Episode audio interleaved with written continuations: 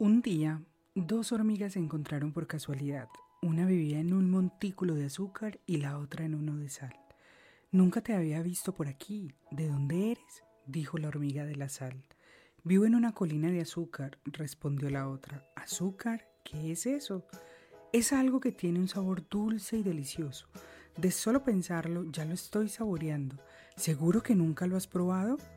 Donde vivo solo hay sal que se puede comer, pero da mucha sed. Suena muy bien eso del azúcar. Bueno, ¿por qué no vienes a visitarme y lo pruebas?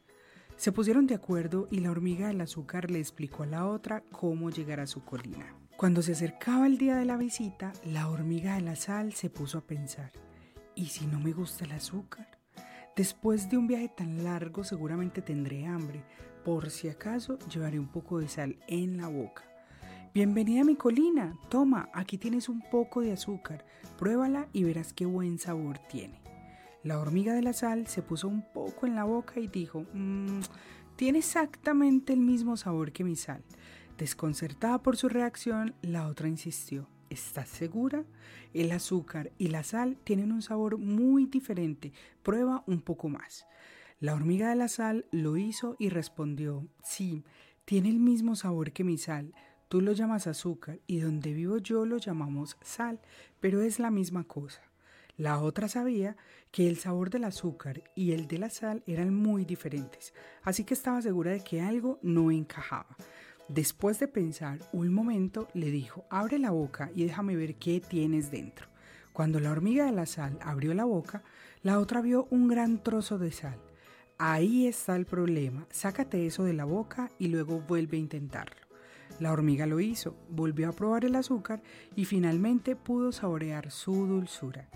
Vaya, es increíble, delicioso, exclamó, tan dulce que nunca volveré a mi colina de sal. En la vida, para dar un paso tienes que dejar atrás el anterior. El éxito se basa en nuestra capacidad de evolucionar, de aprender y de crecer. Para evolucionar tenemos que quedarnos con lo bueno y dejar atrás lo que no nos hace falta. Cuanto más hagamos eso, más éxito tendremos. Este cuento también nos muestra cómo a veces nosotros mismos somos nuestro peor enemigo. Tendemos a no aceptar las cosas como son y a verlo todo a través de nuestros propios filtros. Algunas personas me preguntan, pero ¿tengo elección? ¿No está todo escrito en las estrellas? Como si las cartas ya se hubieran repartido y no fueras tú quien decide.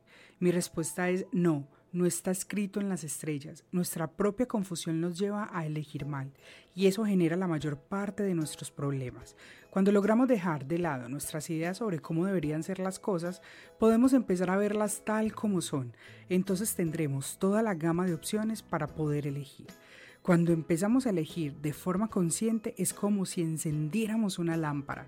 Encender una lámpara, por pequeña que sea, nos permite ver cosas que en la oscuridad no podíamos ver.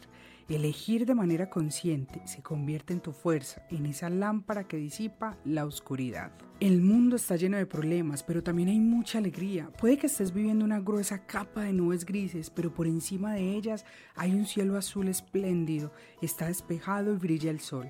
La pregunta es, ¿dónde quieres estar? La decisión es tuya.